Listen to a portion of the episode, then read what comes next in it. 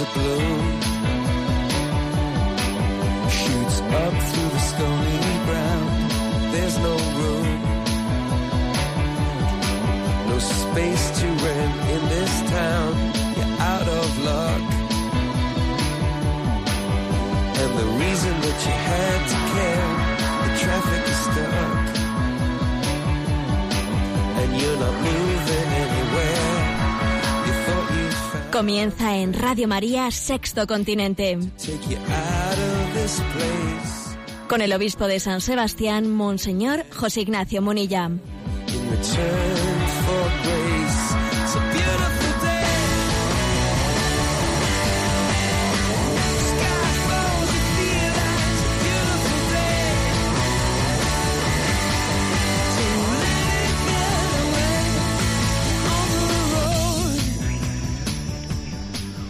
Un cordial saludo a todos los oyentes de Radio María. Un día más, con la gracia del Señor, nos disponemos a realizar este programa de Sexto Continente que lunes y viernes de 8 a 9 de la mañana realizamos aquí en Radio María. A gloria de la Santísima Trinidad. Decimos en este día, al día siguiente de que la Iglesia ha celebrado, hemos celebrado la solemnidad de la Santísima Trinidad. A gloria de la Santísima Trinidad. Gloria al Padre, al Hijo y al Espíritu Santo. Esta es nuestra, nuestra invocación en este día. Quiero hacer una mención que ya he podido comentar en las redes sociales. La mención a una niña mártir, que nos sirva de entrada, una niña mártir que, de, la cual hemos tenido noticia pues muy recientemente, el 20 de mayo, una niña asesinada por ISIS en Mosul. Una niña que pertenece a una familia cristiana que había permanecido en Mosul bajo esa ignominiosa fórmula de que se respete su vida en la medida que sea capaz de pagar un impuesto, ¿no? Ja- Jacilla se llama ese impuesto, impuesto islámico a los que no son musulmanes. ¿eh? Y esta familia había ido pagando ese impuesto. Llegado el momento, pues esta semana pasada, cuando se les fue a requerir de nuevo el pago de ese impuesto y cuando no eran capaces de pagarlo porque vivían en la máxima pobreza y cuando la madre al tocarles la puerta manifestó que no tenían dinero para pagarles, pidió un plazo, pidió un tiempo, no se les dio y a, madre, a la madre y a la hija las, las quemaron vivas. ¿eh? Y es una noticia que ha corrido por las redes cuáles fueron las últimas palabras que se oyeron de esa niña, ¿no? Antes de morir, morir bajo las- el, el efecto de las llamas. Sus últimas palabras fueron perdónalos, perdónalos. Y queremos invocar, queremos recordar a esta niña, a esta niña que nos ha dado testimonio de su de morir como Cristo murió en la cruz. Padre, perdónalos porque no saben lo que hacen. Estoy convencido que de que el Señor se está sirviendo del testimonio de los mártires para sacudir nuestra mediocridad, nuestra tibieza. Como decía la Madre Teresa de Calcuta, el mayor de los males es la indiferencia. Nuestra indiferencia, nuestra tibieza puede ser el mayor de los males y el Señor quiere servirse del testimonio martirial para sacudir nuestra indiferencia. Nos encomendamos a esta, a esta niña mártir, a esta familia cristiana. Vamos a pedir el don de la fidelidad y el don de no devolver al mal con el mal, sino vencer el mal a fuerza de bien. Este es nuestra, nuestro punto de partida en este programa que hoy queremos hacer a gloria de la Santísima Trinidad. Hemos comenzado invocando esos, esos nombres, el del Padre, el Hijo y el Espíritu Santo. Y queremos durante todo el programa decirlo como era en un principio, como era en el principio, ahora y siempre, por los siglos de los siglos. Este programa de Sexto Continente lo hacemos en interacción con los oyentes a través de la cuenta de Twitter or, arroba obispo Munilla, a través del muro de Facebook que lleva mi nombre personal, José Ignacio Munilla, a través de una cuenta de correo electrónico sextocontinente arroba radiomaria.es en la que muchos de vosotros pues, participáis y quiero agradecer vuestra participación. Un programa que tiene como vocación específica iluminar la realidad social desde, desde la doctrina social de la Iglesia. ¿Y qué temas hemos elegido específicamente para el día de hoy? Bueno, en primer lugar, una, un tema que quisiera resumirlo. Primero le doy un título y luego ya lo, eh, enmarco un poco, lo contextualizo. El título es La vía práctica del amor en el seno de la Iglesia frente a la vía política. ¿eh? La vía práctica del amor frente a la vida, a la vía política. ¿En qué contexto me quiero desenvolver? Bueno, pues en el contexto de lo que se llaman los corredores humanitarios, la posibilidad de servirse de corredores humanitarios según el, el reglamento de Schengen para que algunos refugiados puedan llegar a Europa. Bueno, quiero comentar lo siguiente. ¿De dónde parte este comentario que quiero hacer? Cuando el Santo Padre hizo esa visita a la isla de Lesbos, todavía reciente, eh, llamó la atención que en el viaje de vuelta el Santo Padre trajo a, tres familias de refugiados. Claro, fue pues una, una, noticia con gran efecto mediático. ¿no? El Papa se había traído de vuelta en el avión a tres familias de sirios. Creo, creo que dos eran sirios y unos eran iraquíes, no estoy seguro. ¿eh? Y bueno, pues parecía bueno, eso habrá sido pues un efecto un poco mediático, habrá sido un signo de, que el Papa ha querido con ello hacer una llamada de atención, pero poco a poco, según vamos, según vamos profundizando, nos damos cuenta de que hay más, no, se trataba de un gesto puntual. ¿eh?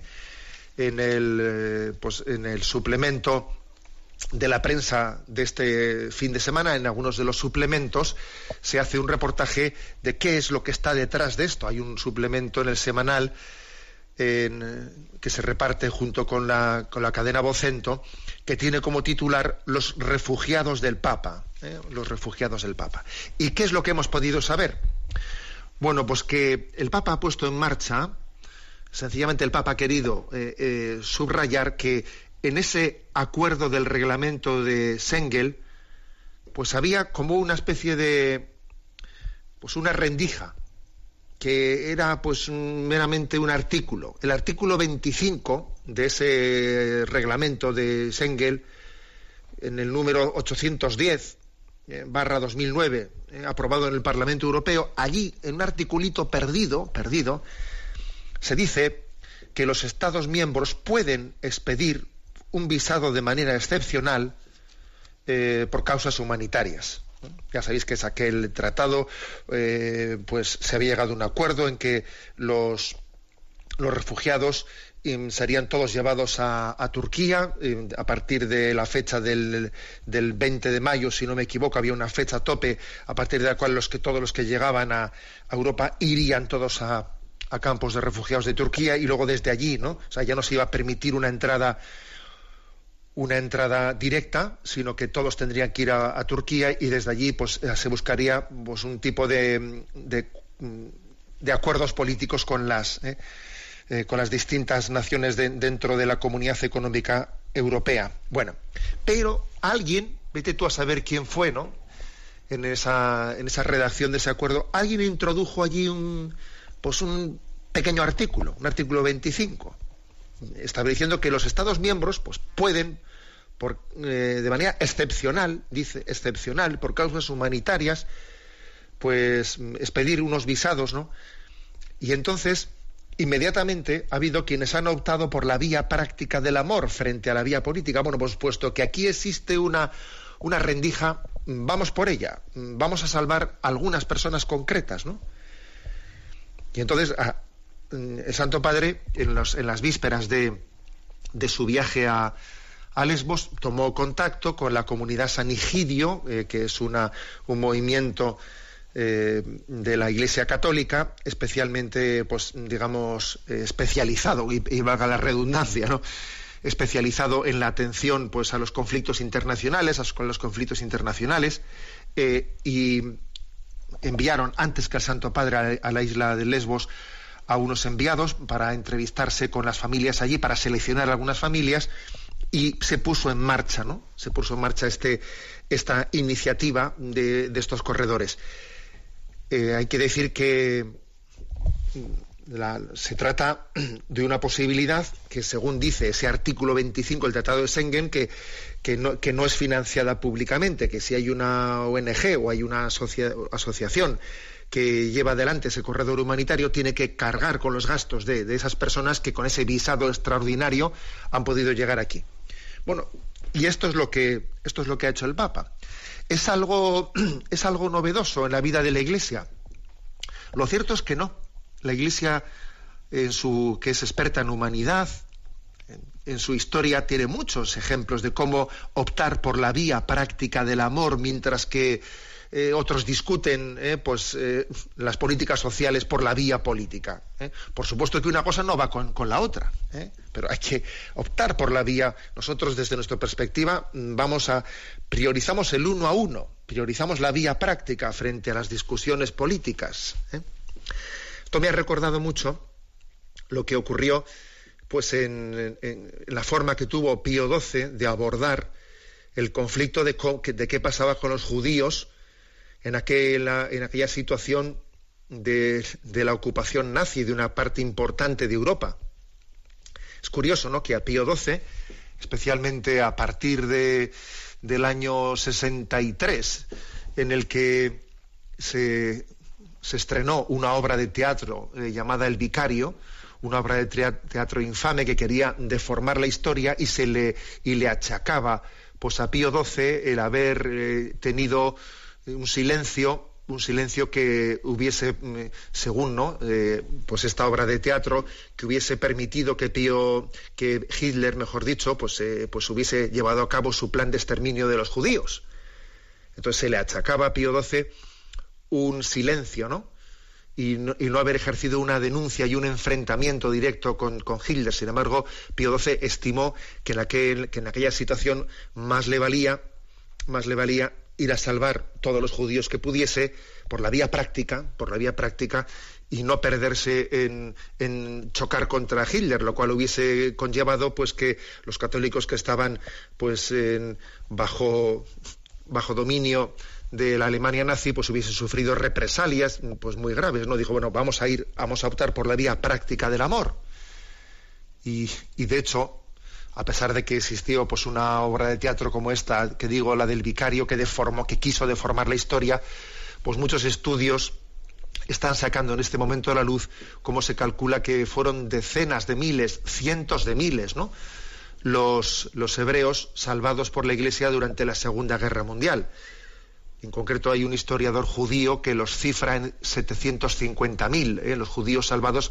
por la Iglesia durante la Segunda Guerra Mundial.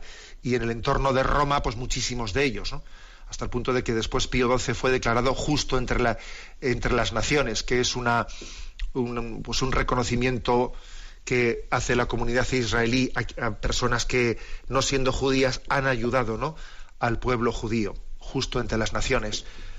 ¿Cómo lo hizo Pío XII? Pues, eh, pues recurrió pues a, lo que en aquel momento pues podían ser eh, algunas rendijas que estaban abiertas. Pues el hecho de que eh, dentro de, las, de los conventos de clausura, que no existía autorización para entrar, que estaban bajo clausura papal, él podía permitir que algunas personas entrasen en la clausura papal.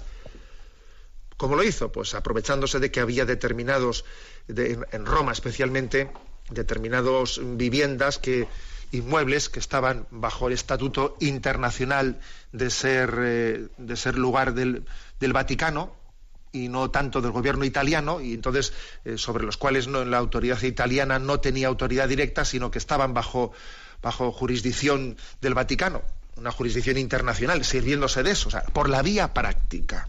¿eh? Por la vía práctica, Pío XII optó por, por salvar a tantísimas miles de personas, dejando a un lado, ¿no? O sea, dejando en segundo lugar la, vía política, viendo que no, viendo que iba a ser perderse en el camino. Y entonces, bueno, pues es curioso, ¿no? Que, ahora, que bueno, que posteriormente hubiese acusaciones a Pío XII de que no se había enfrentado con Hitler, no había. También, fijaros ahora, se le podría acusar al Papa Francisco. ¿Cómo el Papa Francisco recibe el premio Carlo Magno? El premio, el premio de, ese reconocimiento europeo ¿eh? por parte de esa Europa que ha hecho, que ha llevado a cabo esa firma eh, pues vergonzosa de Sengel, en la cual se ha hecho un pacto de que es bastante difícil de conjugar con el humanismo cristiano, ¿eh? de llevar a todos los refugiados que llegan en situaciones dramáticas hasta nosotros, de llevarlos a campos de refugiados a, Turquía. Se podía hacer esa acusación y cómo el, pues cómo el Papa ha recibido, pues, ¿por qué no ha hecho un gesto de rechazar ¿eh? por parte de, de Europa ese premio Carlomagno? Pues no, no, existe una vía práctica del amor. Existe una vía práctica del amor. También hubo acusaciones a la Madre Teresa de Calcuta, ¿eh? que, por cierto su canonización cada vez la tenemos más cerca, el primer domingo de septiembre, pero también hemos asistido ¿no? a acusaciones. Por ejemplo, el famoso periodista ateo militante, ¿no? Christopher Hitchens, ¿eh? pues él ha sido uno de los pues, que más ha insistido, ¿no? Eh, pues contra la Madre Teresa. Él, ha publicado un agresivo documental contra, eh, contra la Madre Teresa, queriendo decir que ella pues ha sido connivente con Ronald Reagan por haber recibido la medalla de la libertad de Ronald Reagan, mientras que Ronald Reagan tenía eh, pues políticas imperialistas en otras partes del mundo y entonces sí pues salvaba a pobres por un lado pero luego tenía connivencia con los imperialistas y a ver que la Madre Teresa de Calcuta lo que quería era salvar uno a uno a las personas. Ella optaba por la vía práctica del amor frente eh, pues a, a, esa vía, no la voy a llamar vía muerta, pero que bueno, que es una vía bastante más larga y complicada, que es la vía política. Entonces, he puesto el caso de Pío XII frente a los eh, de qué hacer con los judíos, he puesto el caso de la Madre Teresa de Calcuta, de cómo llevar adelante sus obras de caridad en tantos lugares del mundo, eh, muchas veces esto, ¿no? Está rodeado de, incomprensiones, pero a mí me, mm, me ayuda a, redescubrir cuál es la auténtica, cuál es la auténtica alma, ¿no? El alma de la Iglesia Católica, la vía práctica del amor. La vía práctica del amor. En una ocasión le preguntaron a la Madre Teresa de Calcuta, Madre Teresa, ¿cómo ha llevado usted a cabo esta, esta obra? ¿Cuál es el secreto de llevar adelante esta ingente obra de, de las misioneras de la caridad, que atienden en tantísimas naciones del mundo a tantísimos pobres. Y ella, pues, respondió con una lógica evangélica, pues, incontestable, ¿no? Pues el secreto, ¿cuál es el secreto? Pues el secreto es uno a uno, dijo ella. Uno a uno. Ese es el secreto. La vía práctica del amor. Uno a uno. Bueno, pues este es el comentario ese comentario porque creo que también es, esos, corredores humanitarios que se han abierto ahora, de los cuales ha sido eh, prácticamente la acción que hizo el Santo Padre en su visita a la isla de Lesbos, la que nos los ha dado a conocer, pues es una posibilidad de salvar a uno a uno. De hecho, esta, esta comunidad de San Igidio, pues ha puesto en marcha en el barrio de Trastevere, allí en Roma, mm, pues eh, como lugares de acogida que llegan bajo ese estatuto, ¿no? del gobierno italiano. Se tratará, por lo tanto, de que las personas que tengan conocidos ¿no? pues en las administraciones convenzan de que, de, que les presenten casos concretos, ¿eh?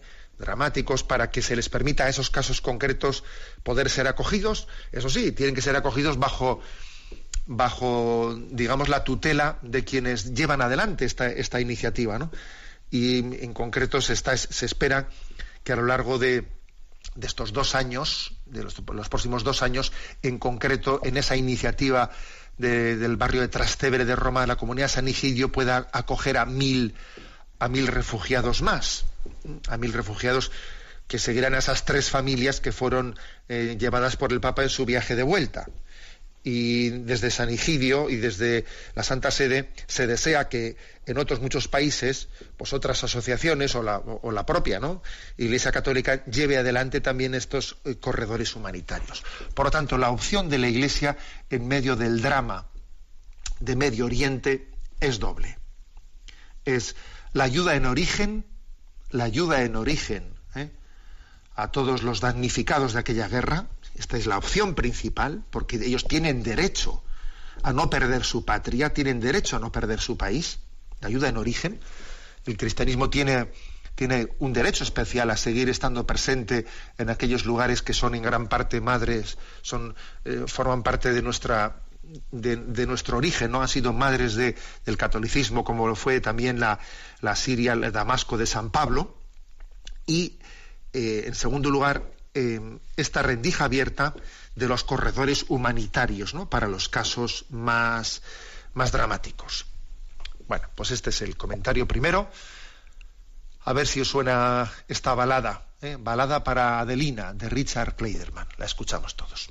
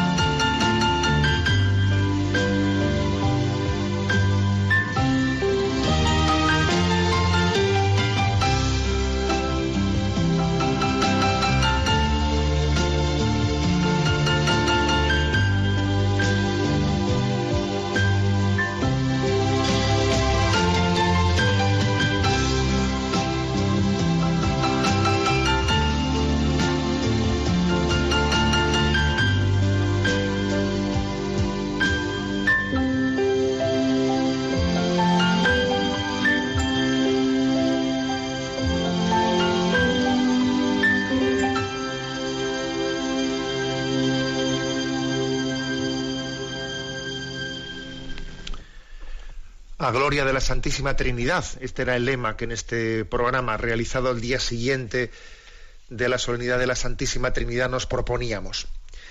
Bueno, pues en este, en este programa de Sexto Continente, que tiene como vocación iluminar la, nuestra realidad, nuestro día a día desde la doctrina social de la Iglesia, me quiero hacer eco de una multitudinaria manifestación que tuvo lugar ayer en Valencia en favor de la libertad educativa estaba convocada por escuelas católicas y por la Fundación San Vicente Mártir de Colegios Diocesanos del Arzobispado de Valencia. Eh, decir que pues que el arzobispado de Valencia pues es un eh, arzobispado que se caracteriza por tener una obra educativa muy grande creo que son más de 60 los colegios eh, que están dentro de esta Fundación San Vicente Mártir, además de todos los demás colegios de las órdenes religiosas de escuelas católicas. Y obviamente también existen colegios de iniciativa social que no son de, digamos, de iniciativa religiosa, sino que son también de iniciativas laicas o civiles que también conforman parte en lo que llamamos escuela concertada. Pues bien, había por lo tanto una, eh, pues una protesta de la escuela concertada eh, que convocó esta manifestación, que tuvo mucho éxito porque fueron unas 40.000 personas las que respondieron a esa, a esa convocatoria, que pidieron salvar la escuela concertada en una, en una situación complicada en la que se encuentra porque el nuevo, digamos, la nueva administración pública de la comunidad autónoma valenciana está poniendo a la escuela concertada en una situación de estrangulamiento, ¿eh? según han denunciado, ¿no? Pues estas, eh, estas escuelas católicas y la Fundación San Vicente Mártir. Por lo tanto, estas 40.000 personas han reivindicado salvar la escuela concertada, también han pedido la dimisión del conseller de Educación, ¿eh? y lo hicieron pues en un ambiente festivo y reivindicativo, allí en la plaza de la Virgen de, de Valencia. Lo hicieron en defensa de la libertad de elección ¿eh? del centro escolar. Había allí carteles y pancartas que decían por la libertad e, e igualdad. ¿eh? Y en la, concentración, pues también había entidades, pues por supuesto, de, padres católicos como, eh, como Concapa y sus asociaciones, pues de, de, hechas asociaciones similares a nivel autonómico. También había unos sindicatos, también había unas representaciones políticas decir que habían ido muchos autobuses desde Alicante, desde Castellón, desde Murcia, y el motivo de haber convocado esta manifestación, pues es el hecho de que ya para el próximo curso ya habrá 18 aulas menos en centros concertados porque se les ha retirado, ¿no? Pues eh, el concierto a esas 18 aulas y, y otras 20 aulas que se habían solicitado se les ha denegado, ¿no? A pesar de tener la ratio suficiente de alumnos, esas 20 aulas nuevas que se les habían pedido, se les ha denegado. O sea, 18 se cierran, 20 se impide su apertura, ¿no? Entonces, digamos que en esta situación, pues los convocantes eh, han recordado que la Constitución española dice en su artículo 27 que los padres tienen derecho a elegir para sus hijos la educación que sea conforme a sus principios. Y en la comunidad autónoma valenciana hay 290.000 alumnos ¿eh? que, están en este régimen de la escuela concertada. Y curiosamente, ¿eh? ayer estuve, bueno, pues envié a las, eh, a las redes sociales pues un, un, mensaje a este respecto, recordando, ¿no? Pues como la escuela concertada no es un privilegio, no es ningún privilegio. ¿Es que acaso las familias que tienen sus hijos en la escuela concertada, acaso no pagan impuestos? ¿O qué? Entonces, ¿cómo va a ser un privilegio? Pero es que es curioso, ¿no? Que aquí hay una batalla de la comunicación en la que se viene a decir que quien tiene sus hijos en la escuela concertada es busca privilegios. ¿Pero privilegios de qué? ¿Privilegios de que acaso estos no pagan impuestos? Es curioso, ¿no? Porque precisamente la escuela concertada de facto, de facto, ahorra muchísimo dinero al Estado. Es una escuela que viene a costarle la mitad al Estado, la mitad que le costaría que todos esos alumnos los tuviese atendidos ellos, ¿no? O sea, le ahorra al Estado unos 6.000 millones anuales. 6.000 millones de euros está ahorrando la iniciativa social al Estado por el hecho de llevar adelante pues, pues la escolarización de ese millón y pico de, alumnos ¿no? en, toda, en toda España. Y es curioso que a pesar de ahorrarle una ingente cantidad de dinero ¿no? al Estado, sin embargo, existe pues toda esta tendencia política de estrangulamiento de la escuela concertada. ¿Cómo se explica esto, no? Porque dice un hombre, pues les debería de interesar, ¿no? Que se andan tan mal de dinero, se mandan tan mal de dinero, les debería de interesar que hubiese una iniciativa social que les ahorrase dinero. En primer lugar, lo que deberían es hacerse la pregunta por qué a nosotros nos sale muchísimo más caro. A ver si va a ser que no administramos bien. Esa debería ser la primera pregunta, pero no. La pregunta no es esa. La pregunta es estrangulemos, estrangulemos a estos para que, por la vía de, los hechos eh, consumados, eh, nosotros controlemos toda la educación, porque aquí estamos, aquí se está dispuesto, estas administraciones están dispuestas a, gastar más dinero, el dinero que no tienen, con tal, de controlar la educación. Porque son conscientes de que en la educación está el futuro y quieren de alguna manera ¿eh? utilizar la educación como instrumento de poder, como instrumento de control político. Porque en el fondo, vamos a ser claros, aquí lo que, lo que no se, lo que está en juego, lo que está en juego es creer o no creer en la familia. A ver, ¿la educación de quién es? ¿La escuela de quién es? ¿La escuela es de la familia? ¿O la escuela es del partido político? ya no digo siquiera del Estado, ¿eh? digo del partido político que en ese momento es el que gobierna eh, las administraciones del Estado. ¿La escuela es de la familia o la escuela es del partido político? En el fondo esto es lo que está detrás de esta, realidad. ¿eh? Hay una no creencia, en el fondo, claro, nadie se atreve a negar. hay principios, hay principios que determinadas tendencias políticas quisieran que desapareciesen para siempre, pero no se atreven a decirlo, porque claro, sería muy duro decir la realidad, ¿eh?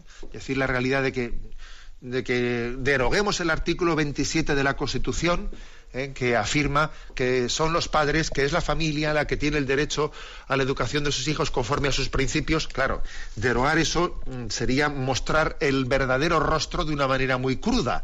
Entonces, ¿qué ocurre? Que cuando no tenemos la suficiente valentía ¿eh? de decir eso explícitamente, como cuando hubo esa, ¿no? esa, esa concejal o esa diputada de la CUP en Cataluña que dijo explícitamente que ella está ella defiende pues que los hijos no, no sean no sean educados eh, por la familia sino que una mujer eh, tenga hijos pero los hijos sean educados por la tribu no o sea que, que, que no sean régimen de educar en familia sino educar en una comuna bueno pues esa concejala por lo menos hay que reconocerle la valentía y la sinceridad de haber dicho en público lo que piensa, ¿no? De estar absolutamente en contra de la familia. Pero aquí hay mucha Aquí hay otro tipo de iniciativa que no se atreve a hablar tan claro y, no es capaz de decir, nosotros estamos en contra del artículo 27 de la Constitución española eh, y quisiéramos que no, que la familia no tuviese esa capacidad de elección de la educación de sus hijos. Entonces no lo dicen y entonces ¿qué van? A la letra pequeña, haciendo de que la letra pequeña sea el lugar en el que de facto se descarrila, se termina por descarrilar pues ese principio genérico de que del derecho de la familia a. Claro, si, si tú en la letra pequeña pues estás haciendo imposible, imposible eh, poner en marcha el principio, pues de facto lo estás consiguiendo. Y hay muchas formas, muchas formas de, dificultar eso. Por ejemplo, ¿eh? por ejemplo, una hemos, hemos tragado determinados principios que nos han que nos han condicionado mucho. Por ejemplo, un principio que nos ha condicionado mucho es ¿por qué resulta que, en la concertación, en la concertación, voy a poner dos o tres ejemplos, ¿eh? Primero, ¿por qué resulta que en la concertación a la escuela de iniciativa social se parte ya del principio que tiene que ser mm, muy mucho más cara la plaza de la escuela pública que la, plaza de la iniciativa social. ¿Por qué no se financia en la misma medida a la plaza de iniciativa social que lo que cuesta la plaza pública? ¿Por qué no? Sería lo normal, ¿no? ¿Acaso son los padres? ¿Por qué no se hace el famoso cheque, cheque escolar? En el que a cada uno se le dé la parte correspondiente de sus impuestos, obviamente, sin que esto quite en absoluto el derecho a las becas, a las personas que no tienen eh, pues, por los mismos recursos, etcétera. Eso, eso por descontado. Pero ¿por qué no se reparte a cada uno el cheque para que él elija libremente el centro? O sea, ¿por qué? Esto en primer lugar. O segunda, segundo ejemplo concreto. ¿Por qué se pone ese tipo de, condicionamiento de educación zonificada.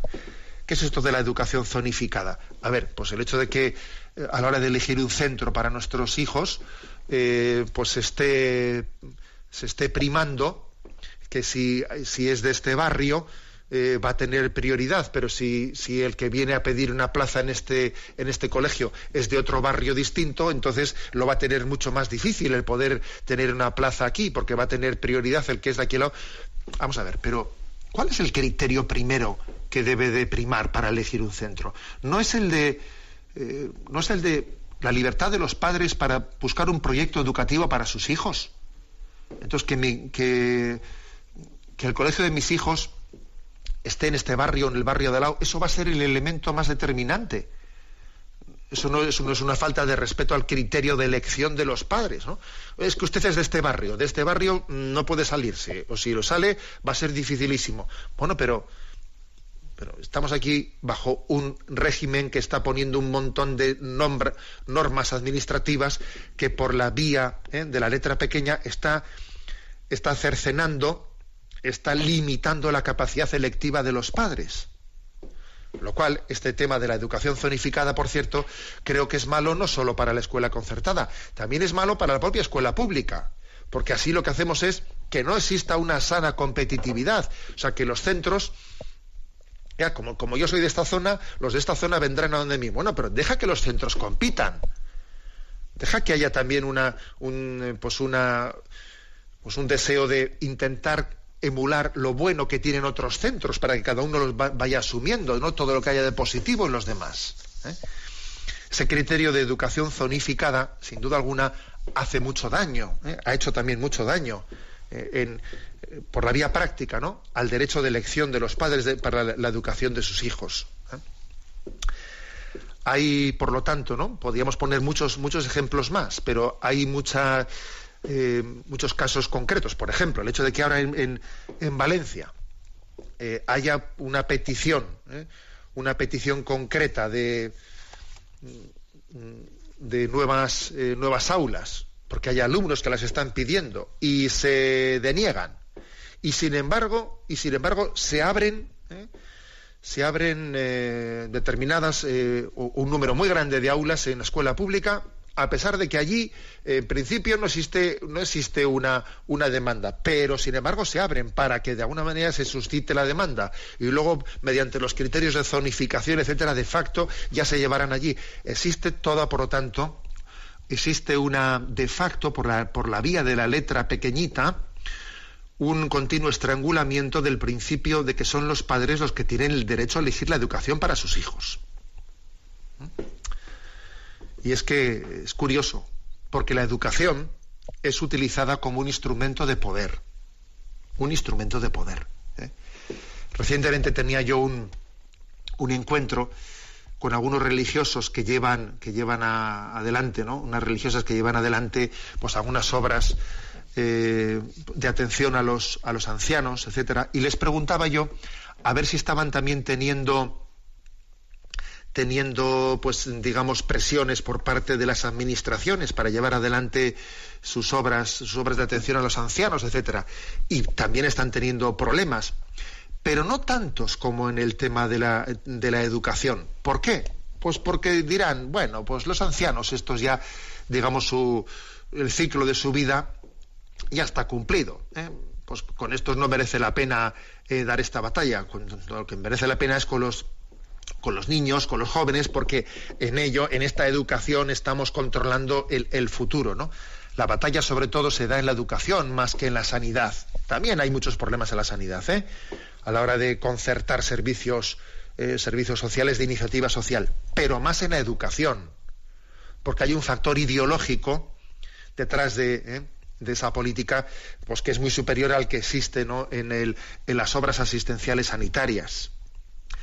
Lo lógico sería en un país que, que creyese en el pluralismo, que creyese pues en la, en la libertad de elección, pues que se entendiese que la educación concertada tiene mucho que aportar, tiene una experiencia muy importante para que aportar para lograr un pacto educativo alejado del vaivén político, porque lo que es infame es que ahora dependiendo de lo que ocurra en unas elecciones entren de, repente unos partidos políticos y pongan en solfa la educación de unos hijos. Oiga, la escuela no puede ser del partido político que ha entrado a gobernar antes de ayer. No puede ser que las familias, que la educación se vea condicionada, pues eso, por quien ha ganado las elecciones antes de ayer, que es que tiene que estar, tiene que estar en otro ámbito, perdón. Eh, no, no, hay que confrontar ningún modelo entre la pública y la concertada. No, sencillamente dejar eh, que las familias sean ellas mismas, dejar a las familias la educación de sus hijos, que está bastante más garantizada desde su iniciativa que desde otro tipo de iniciativas, que desde otro tipo de presiones, mejor dicho, ¿eh? públicas. Bueno, pues saludamos a, a todas las familias, eh, a esa gran fiesta que ayer tuvo lugar ¿no? en la Plaza de la Virgen de Valencia. Y, bueno, somos conscientes que, que las dificultades que ellos están teniendo se están teniendo en todos los lugares de España. ¿eh? O sea, no nos pensemos que lo que ayer vivió Valencia es cosa de, un, de una administración un poco especial que tiene. No, no, esto está mucho más cerca de nosotros de lo, de lo que suponemos, ¿no? Esta gran batalla por la, por la libertad educativa, ¿eh? por la libertad educativa.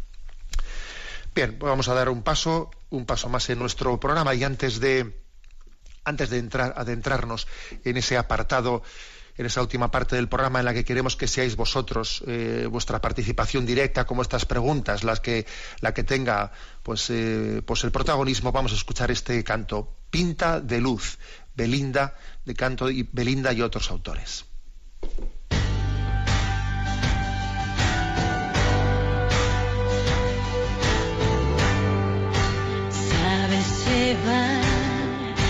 bandera del amor y despertar sueños en mi corazón.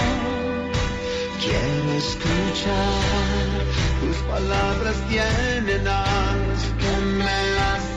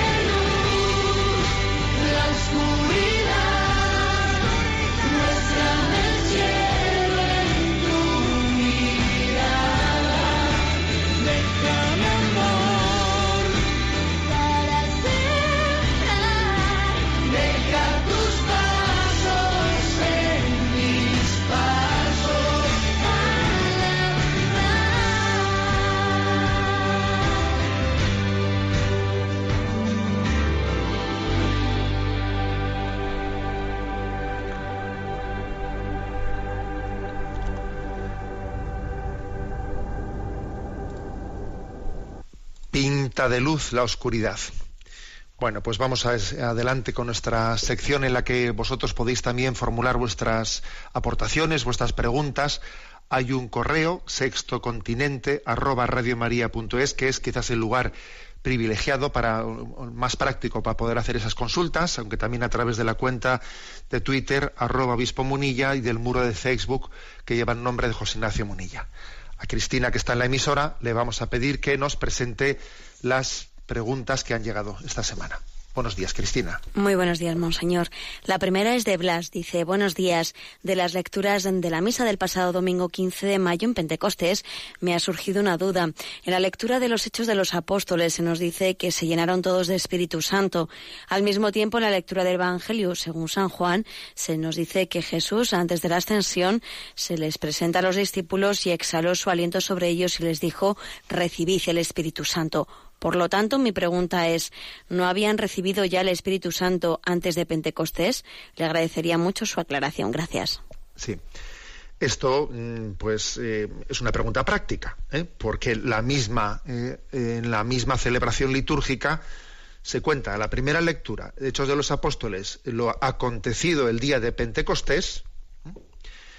Y luego en el Evangelio un acontecimiento anterior eh, al de Hechos de los Apóstoles. O sea, Jesús se aparece a sus discípulos eh, y les, sopla su aliento y les dice, recibid el Espíritu Santo. Al mismo tiempo en Pentecostés dice, recibieron el Espíritu Santo. Entonces, alguno puede hacer la pregunta, ¿en qué quedamos? ¿En cuál, de- en cuál de los dos momentos? Es que mm, la pregunta es buena porque también nos, nos ayuda a entender pues que cuál es, cuál es la forma de relación que tenemos con el Espíritu Santo. El Espíritu Santo no es una cosa que se recibe y una vez que ya se ha recibido, pues ya está. No, no es una cosa, ¿no? No es algo. Es alguien con quien se tiene una relación de amistad. Y la relación de amistad, pues no, mm, no se tiene puntualmente y luego se olvida, sino que se está continuamente recibiendo. ¿eh? El don del Espíritu Santo, por lo tanto, no es puntual, eh, no, sino que es continuado.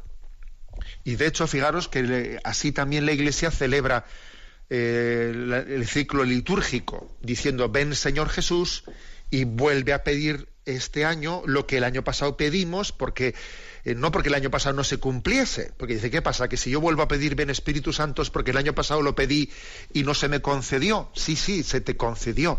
Y por eso lo sigues, lo sigues pidiendo. Repito, porque el Espíritu Santo no es algo, no es una cosa que una vez que uno la ha recibido ya la tiene, sino que es una persona con la que se tiene una amistad. Una amistad supone una relación que es mantenida, que es alimentada, ¿eh? que no es puntualmente cosificada y guardada ¿eh? en una estantería. ¿Mm? Bueno, pues esto es bueno, porque a veces cuando decimos, Señor, dame tu gracia, pues a veces, no sé, nos imaginamos la gracia como si fuese algo, ¿eh? como mucho con una energía, no voy a guardar la energía en una batería, no, no, quitémonos esas imágenes, no, es, algo, no es una energía, es una persona que me da su amor, y el amor hay que alimentarlo, ¿no? Hay que alimentarlo. Es como si le dijese, permitidme, y, y concluyo con esto, es como si le dijese, pues una, un esposo o una esposa, ¿para qué me dices te quiero si ya me lo dijiste ayer? Pero hombre, ¿cómo puedes decir eso? Pues precisamente eso, como te lo dijo ayer, te lo dice hoy, porque es un sí sostenido, es un amor sostenido, no fue un amor puntual, ¿eh? Una cosa así. Adelante con la siguiente consulta. Chuneta desde Madrid dice, me llamó la atención la cita de un autor llamado Bernard Evelyn que usted envió ayer en las redes sociales a propósito de la Santísima Trinidad. Le agradecería un comentario para intentar entenderlo mejor. Sus palabras fueron, no donde está el cielo está Dios, sino que donde está Dios está el cielo. Bueno, yo creo que es una cita que es muy práctica, muy buena para entender cuál es la esencia del cielo. ¿eh? La cita es no donde está el cielo está Dios, sino que donde está Dios está el cielo. Y alguno puede decir, pero bueno, pero no es decir lo mismo. Sí, es decir lo mismo, pero subrayando dónde está la esencia del cielo. O sea, la esencia del cielo no está en un lugar, que es que allí en ese lugar está Dios y en el resto de los lugares no está, no está Dios. No, eso, eso no es así. Eh, para empezar, Dios está en todo, Dios no ocupa lugar, Dios está en todos en todas partes. Por lo tanto, el cielo no es tanto un lugar, sino el cielo es más bien es, es un estado en el que uno tiene la capacidad de gozar plenamente de la presencia de Dios. Eh, tiene la plena capacidad de gozar de la presencia de Dios. En, esta, en este momento el problema no es que aquí no esté Dios, el problema está que aquí nosotros no tenemos la plena capacidad de gozarle, pues como, como tendremos en el estado del cielo, ¿no? A eso se refería eh, San Juan Pablo II cuando en alguna de sus catequesis dijo aquella expresión que tantos comentarios levantaron de que el cielo o el infierno no son tanto un lugar cuanto un estado, ¿eh? un estado en el que a uno le permite gozar plenamente de Dios o en que un estado en el que uno está en la pleno, en pleno rechazo o amargura por el rechazo del don del amor de Dios. ¿eh? Luego repito la frase. No donde está el cielo está Dios, sino que donde está Dios está el cielo. ¿Eh? Entonces la, la, importancia está ahora en nuestra capacidad de gozarlo, en nuestra capacidad de disfrutarlo. Que es verdad que mientras que estamos en esta, en esta peregrinación de la vida es una capacidad limitada, limitada de disfrutarlo. Pero estamos llamados también a vivir el cielo en la medida de nuestras posibilidades aquí y ahora, en el día de hoy. Ese que hemos comenzado el programa de hoy a gloria de la Santísima Trinidad. ¿eh? Vivir el cielo aquí es vivir en la, en la, presencia de Dios, vivir en su presencia, ¿no? Y que esa presencia sea para mí lo más importante de la jornada. ¿eh? Creo que esta es la manera de, de explicar ¿eh? esa, esa expresión. Adelante con la siguiente consulta.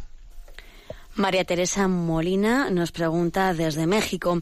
El otro día mi hijo, que acaba de cumplir nueve años, me preguntó que cuál creía yo había sido más grande, si el Titanic o el Arca de Noé. Yo me quedé muy confundida sin saber qué decirle y para seguir del paso le dije que no sabía. Entonces él me preguntó que como cuántas especies existían en el mundo. Yo busqué en internet y encontré que más de tres millones y se lo dije. Inmediatamente levantó la mirada de lo que estaba haciendo y me dijo, entonces el Arca de Noé era mucho más grande.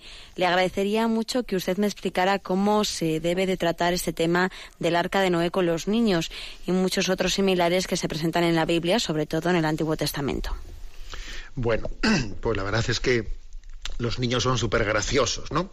Son súper graciosos y obviamente con su imaginación, pues eso, eh, los niños tienden a imaginar las cosas y entonces a un niño se le ocurre esa pregunta, ¿y qué es más grande, el Titanic o el arca de Noé? Porque claro, si todas las especies del mundo tenían que estar dentro del arca de Noé, pues eso, el arca de Noé tenía que ser tremenda, ¿no? Pues el Titanic se, quería, se, se tenía que quedar pequeño, ¿no? Bueno, vamos a ver, pues es que un niño es un niño, ¿eh? Y muchas veces las cosas más que pensarlas las imagina, eh, las imagina. Bueno, pero la madre de este niño, María Teresa, lo que nos pide es, a ver, ¿de qué manera ayudarle a un niño ¿no? a cómo explicar las cosas? Bueno, primero entender que las imágenes del libro del Génesis ¿eh? pues son pues son imágenes, ¿eh? son imágenes que se utilizan, ¿eh? pues cuando se habla de la, de la, creación del mundo, cuando se habla de, lo, de, cómo el mundo es creado tal, cómo es creado el hombre, cómo este tipo de, episodios están, el autor sagrado que escribió el libro del Génesis, no, no podemos pretender, ahora digo de nosotros, no estoy hablando ahora de cómo se lo decimos a los niños, nosotros sabemos, o sea, tenemos muy claro, la Iglesia tiene muy claro que, el género de literario de, ese libro del Génesis es muy distinto del género literario de, en el que los apóstoles narran los hechos milagrosos de los que fueron testigos pues por parte de Jesucristo. O sea, no, no es lo mismo, ¿eh? no es lo mismo, porque hay un, hay un género, un género literario que, que dista mucho. El autor sagrado del libro del Génesis, él no fue eh, testigo, obviamente, ni de la creación del mundo, ni del episodio de, del arca de Noé, etcétera. Por lo tanto, hay, una, también un género literario en la expresión del autor, que es totalmente distinto pues del Nuevo Testamento, de cómo los apóstoles, que fueron los que escucharon, vieron, tocaron las palabras de Jesús, las narran. Bien, son niveles distintos de expresión. Ahora, eh, pues entonces, dice la, María Teresa, ¿y esto cómo se lo explico yo al niño? A ver, pues eh, lógicamente a, un niño se le pueden hacer estas disquisiciones de niveles de, eh, de expresión de los géneros literarios, ¿no?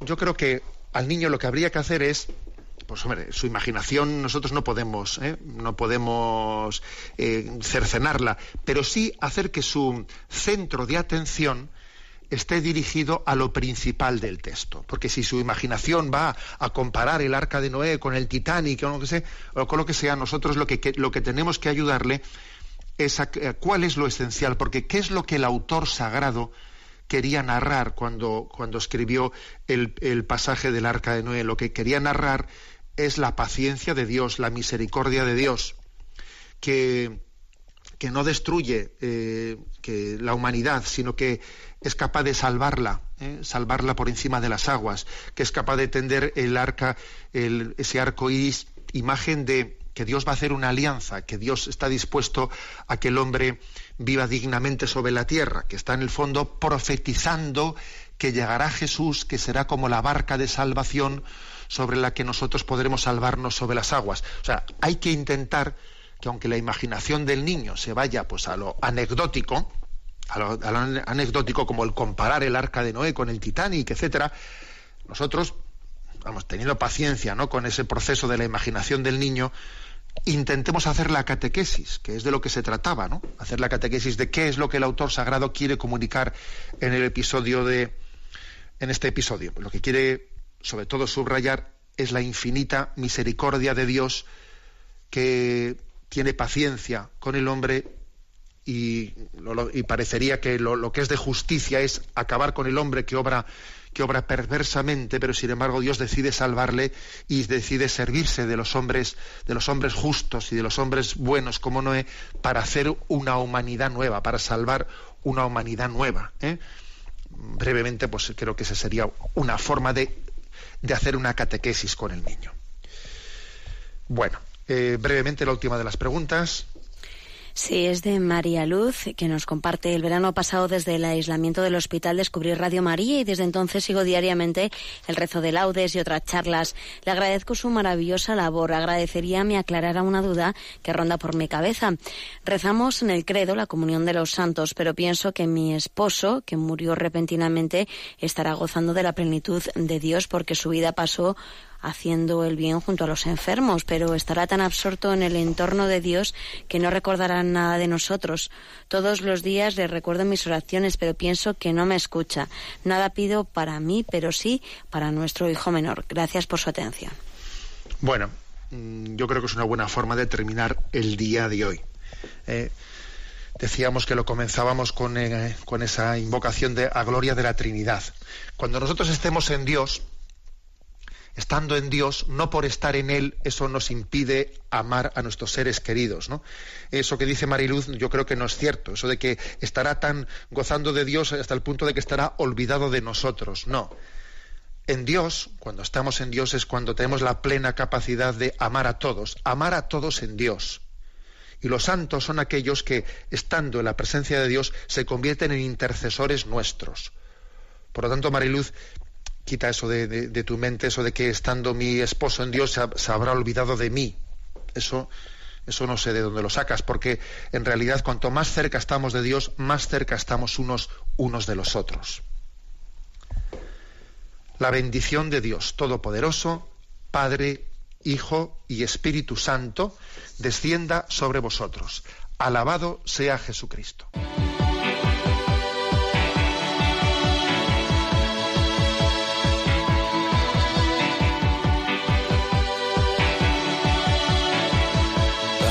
Is a balloon, shoots up through the stony ground. There's no room, no space to rent in this town. You're out of luck,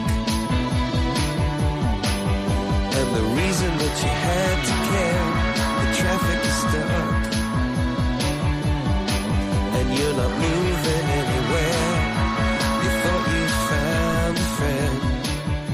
Han escuchado en Radio María Sexto Continente, un programa dirigido por el obispo de San Sebastián, Monseñor José Ignacio Monilla.